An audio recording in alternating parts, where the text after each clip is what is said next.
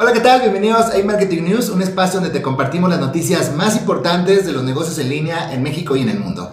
Hoy es 22 de febrero y como cada lunes te tenemos muchísima información, la más importante. En este episodio te hablaré sobre la nueva legislación que se propone para las redes, las redes sociales en México, las nuevas mejoras de Facebook para personas invidentes, la copia que está haciendo YouTube a Twitch, los filtros de belleza que van a comenzar a prohibir en, Reino Unido, una nueva funcionalidad de comercio electrónico que tiene preparada Google, novedades en LinkedIn, en Pinterest, en Twitter, herramienta de la semana por supuesto, entre muchas noticias más. ¿Te interesa? Entonces quédate conmigo. Mi nombre es Francisco Cázares y esto es Digital Academy.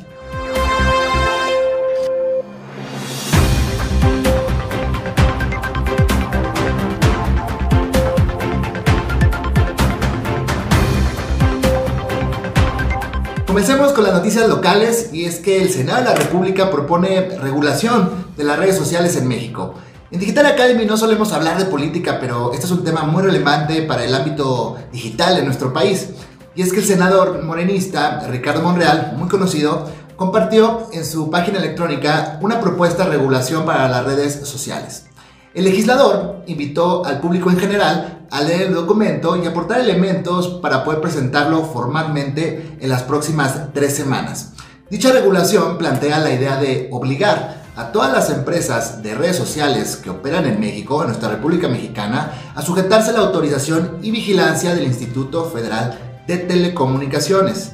Esta iniciativa buscará evitar que la suspensión de una cuenta o de un perfil, la eliminación de contenidos y su cancelación definitiva sea una decisión unilateral de la empresa de redes sociales, es decir, que el instituto también decida sobre la eliminación de las cuentas por lo cual propone que las empresas deben implementar una figura interna a la que el usuario pueda recurrir en caso de que se quiera impugnar la suspensión de contenidos, de cuentas o el cierre definitivo. Dicha figura deberá ser una persona física especializada en derechos humanos y libertad de expresión.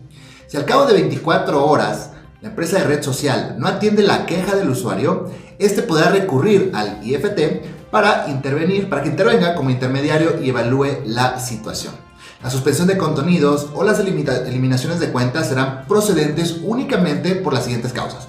Incluir noticias falsas, ataques a la moral, a la vida privada y a los derechos de terceros, o bien aquellas que provoquen algún delito o perturben el orden público. Las empresas de redes sociales que no cumplan con la regulación mexicana y decidan suspender o cerrar cuentas de usuarios sin permitir la impugnación o desacatar las disposiciones del IFT serán multadas con hasta 89 millones de pesos. ¿Qué les parece a ustedes esta propuesta acerca de esta regulación? ¿Piensan que es adecuada o que más bien es un movimiento astuto por parte del gobierno ahora que se aproximan las contiendas electorales en nuestro país? Dejamos la política para hablar de las noticias más relevantes sobre redes sociales, algo ya más de nuestro tema, ¿verdad? Y es que debemos de comenzar con LinkedIn porque ahora te permite elegir quién ve y quién contesta cada publicación. Desde siempre los contenidos que se publican en LinkedIn son visibles para todos los seguidores y contactos en la red social, lo cual no se podía cambiar para cada publicación. Pero ahora los usuarios podrán seleccionar restricciones para cada uno de sus contenidos al momento de publicarlos. Así podrán crear posts para toda su audiencia y podrán compartirlos solo con algunas personas, las que tú deseas. Los usuarios podrán elegir o restringir dónde se verán sus publicaciones a partir de usuarios dentro o fuera de LinkedIn, conexiones, miembros de grupos, eventos y contenido visible para Twitter. También podrán restringir quién puede o no comentar un contenido y los que no solo puedan reaccionar a la publicación, solamente podrán dar un like. Cambios de tema para ir con otra red social y hablemos de Pinterest porque añade sombras de ojos a su herramienta de maquillaje virtual. Se trata de una nueva funcionalidad para su herramienta Try On que permite a los usuarios o usuarias probar cómo les quedaría determinado color o estilo de maquillaje. Desde hace tiempo se podía utilizar esta función con diferentes tonos de lápiz labial, pero ahora Pinterest añadió una nueva categoría de sombras para ojos. Con ella podrás probarte virtualmente productos de sombras de ojos, de marcas como Lancome, eh, Yves Saint Laurent, Urban Decay, NYX Cosmetics, y también habrá más de 4000 sombras de ojos disponibles y Pinterest también te recomienda looks que te podrán quedar bien para que puedas atreverte con un cambio de imagen si así lo deseas. La función no estará disponible para todos los países, pero poco a poco se irán implementando en todos los territorios donde la red social tiene presencia. Facebook mejora la descripción de las imágenes para las personas invidentes. Esto me parece muy interesante, está genial. La red social ha anunciado una mejora considerable en la manera que las personas con discapacidad visual podrían conocer el contenido de las imágenes que se publican en Facebook. Anteriormente se confiaba que los usuarios eh, fueran los que etiquetaran las imágenes que subían a la plataforma con un texto alternativo. Pero la realidad es que la mayoría de las fotos se subían sin etiquetas. Es por eso que en 2016 Facebook lanzó una tecnología que las ubicaba automáticamente y era capaz de generar descripciones para que las personas con discapacidad visual supieran qué se había publicado. Sin embargo, esta tecnología no resultaba del todo efectiva, esa era la, realidad, ¿no? Esa era la verdad. Es por eso que Facebook ha realizado considerables mejoras técnicas añadiendo inteligencia artificial al sistema de generación de descripciones. Las descripciones ahora son más detalladas y son capaces de identificar, acciones, tipos de animales, conjuntos de personas, entre otros elementos y otras cosas. También es capaz de ofrecer aspectos como la ubicación de, de los elementos dentro de una fotografía. Por ejemplo, antes podía mencionar que se trataba de una foto con cinco personas, ahora podría decir que se trata de una imagen con cinco personas, dos niños en el centro y otras tres personas de fondo. Además de proporcionar más información sobre el contenido de las imágenes, este texto alternativo puede ser empleado por un software de lectura de pantalla para generar descripciones leídas de las fotografías. Increíbles estas mejoras, ¿no? Muchas veces pues cuesta trabajo pensar en esas personas con discapacidad visual. Vayamos ahora con Twitter, ya que compra Review y se mete en el mundo de los newsletters de pago. Se trata de una conocida plataforma de newsletters que combina la posibilidad de crear boletines de forma totalmente gratuita y además crear un newsletter de pago a los que los lectores pueden suscribirse, pueden realizar un pago. La plataforma o la compra de esta plataforma no es casualidad, la verdad es que Twitter ya llevaba tiempo explorando varias formas de monetización y las newsletters de pago han estado alguna que otra vez en el punto de mira. De hecho, el New York Times dijo que hace algunas semanas Twitter estaba pensando comprar Substack, otra popular plataforma de boletines electrónicos, pero al final, pero al final pues, no llegó a ocurrir esto. Y ahora con la compra de Review, Twitter pretende acelerar sus esfuerzos en ayudar a la gente a mantenerse informada, a la vez que ofrece a todo tipo de escritores una forma de monetizar su audiencia, ya que a través de la que, de la que han creado en una publicación, en su sitio web o en Twitter o en cualquier otro lugar. Entre las ideas que tienen en mente están permitir que la gente se suscriba a los boletines de las personas que siguen e incluso incluir opciones para que los escritores organicen conversaciones con sus suscriptores. De esta forma, si un usuario se suscribe a ellas, Twitter se queda con un 5% del monto de suscripción, mientras que el resto va a parar a manos del editor. La versión gratuita de Review permite enviar hasta 50 boletines o a 50 personas y los planes de pago aumentan hasta 40 mil boletines al mes. Aunque la compra de la compañía ya es un hecho, la plataforma seguirá operando de forma independiente, pero funcionará a la perfección dentro de Twitter porque la compra, como te mencioné, ya es un hecho. Continuando con las redes sociales, pero en noticias internacionales, ponen fin a los filtros de belleza en los perfiles de los influencers. En muchas ocasiones Instagram, ustedes se habrán dado cuenta, pues se presenta como un lugar en el que todo es perfecto o al menos así parece para aquellos influencers que son los que marcan el ritmo en esta red social. El problema es que ahora cuesta distinguir cuánto ha ido realidad en las publicaciones que ellos realizan. Por eso Reino Unido ha querido frenar esa tendencia y ha prohibido de forma definitiva los filtros en Instagram. Todo empezó con la campaña que Sasha Louise Palaric inició hace unos meses y que bautizó como Filter Drop, quita los filtros y con ella pretendía mostrar los peligros que acarrean algunos mensajes. Centró el foco en aquellas imágenes que mostraban una belleza perfecta, que no existe, porque es fruto de los filtros y los retoques que incluye la aplicación.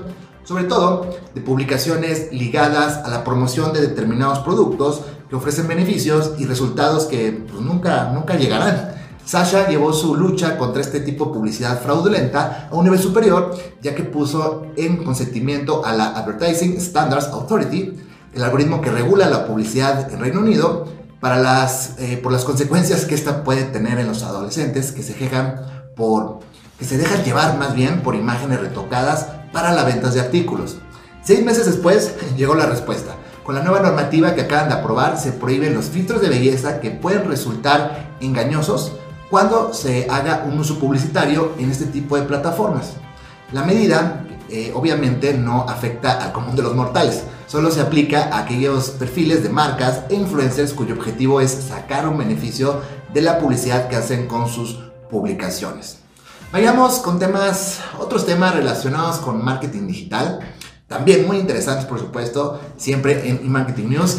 Ahora Google ofrecerá información ampliada en sus resultados de búsqueda. El buscador más importante del mundo ha decidido extender la información sobre sus resultados de búsqueda para fomentar la confianza entre los resultados. Se trata de una actualización que mostrará en los resultados el clásico iconito de menú, ya sabes, los tres puntitos verticales. Cuando los pulsemos nos ofrecerá más detalles o características sobre el resultado, así como de dónde viene la información. Una vez esté disponible, esta característica brindará descripciones de los sitios web según la información de Wikipedia. En referente a los resultados que listen trabajos o negocios, este menú proveerá una información acerca de las fuentes o de las mismas web de los negocios que ofrecen cierta vacante. Y finalmente será posible verificar la conexión, la seguridad de la conexión del sitio web al confirmar el uso de los protocolos HTTPS. Esos protocolos que encriptan la transferencia de datos entre la web y el buscador para ayudar a salvaguardar la privacidad del usuario. Esta interesante actualización se encontrará por el momento solamente en inglés y para los Estados Unidos, así que tendremos que esperar un poco para el mercado hispanohablante. Si vamos, sigamos con productos de Google, YouTube copia una de las características más populares de Twitch. Desde hace mucho tiempo YouTube ha trabajado para competir contra Twitch en el apartado del mundo del streaming, las transmisiones en directo. Y recientemente ha anunciado que por petición popular está preparando una herramienta para hacer clips de sus transmisiones, una funcionalidad que lleva unos 5 años más o menos ya presentes en Twitch. Esta función permitirá a los creadores de contenidos eh, dentro, de, dentro de YouTube de aquellos usuarios con una cuenta en la app seleccionar fragmentos de entre 5 y 60 segundos dentro de sus videos o transmisiones en directo para que puedan compartirlas luego en sus redes sociales y así de una nueva forma de promocionar tu canal para atraer usuarios o ver el video completo. Originalmente esta característica solo estará disponible para un pequeño y selecto grupo de creadores, sin embargo la intención de YouTube es que más adelante se libere esta nueva opción para todos los creadores de contenido, puesto que consideran que es muy importante. Bien, continuando con Google, está preparando una nueva experiencia de compra integrada en su navegador que se conoce hasta ahora como Chromecast. En 2020 ha tenido el auge del comercio electrónico y obviamente para Google no ha pasado desapercibido. El gigante tecnológico ha dado algunas señales sobre la nueva experiencia que está desarrollando para el buscador, donde los consumidores verán la función de compra integrada en su navegador, en el navegador Chrome. Eh, Dean San Francis, autora de la web Chrome Story, compartió hace unas semanas su descubrimiento del módulo de carrito de Chrome dentro del código de Chromium. Según informa, se trata de una especie de widget con nuevas pestañas donde se almacenan los carritos de compra de diferentes e-commerce, tiendas en línea, como Walmart, Amazon, eBay, Etsy, Target y también H&M, que son los que se tienen identificados hasta ahora, hasta hoy en día. Se piensa también que con Chromecart eh, se reunirán en un mismo espacio la información de diferentes sitios de comercio electrónico y puede ser en este espacio también hay una comparación de artículos de diferentes tiendas. Creo muy interesante. Aunque por ahora nada está confirmado al 100%, ya que Google no ha publicado ninguna noticia oficial al respecto, aquí en Digital Academy estaremos muy al pendiente de este avance para darte eh, todas las noticias relacionadas antes que nadie. Cerremos el episodio del día de hoy con la herramienta de la semana. Ya lo sabes, que en esta ocasión es por pagar, así se llama la herramienta. Una plataforma web que te ayuda con la gestión de la cobranza en tu negocio. Y entre otras funciones principalmente te va a ayudar con lo siguiente. Notificaciones automáticas de recordatorios de pagos para tus clientes, conciliación simplificada, enlazando tus facturas y los pagos recibidos, múltiples opciones de pago para tu, tu cobranza, visibilidad en tiempo real de tus facturas emitidas, pagadas y pendientes de pago. Si quieres conocer más acerca de esta herramienta, te dejo el link aquí abajito en la descripción para que le eches un ojo. Y bien, esto por el día de hoy. Muchas gracias por ver este video. No olvides darle like si te gustó y suscribirte a Digital Academy, que estoy seguro se convertirá en tu canal de marketing digital favorito. Y por favor, no olvides que hoy, hoy es un excelente día para comenzar a vender en Internet. Nos vemos en el próximo episodio. Chao, chao.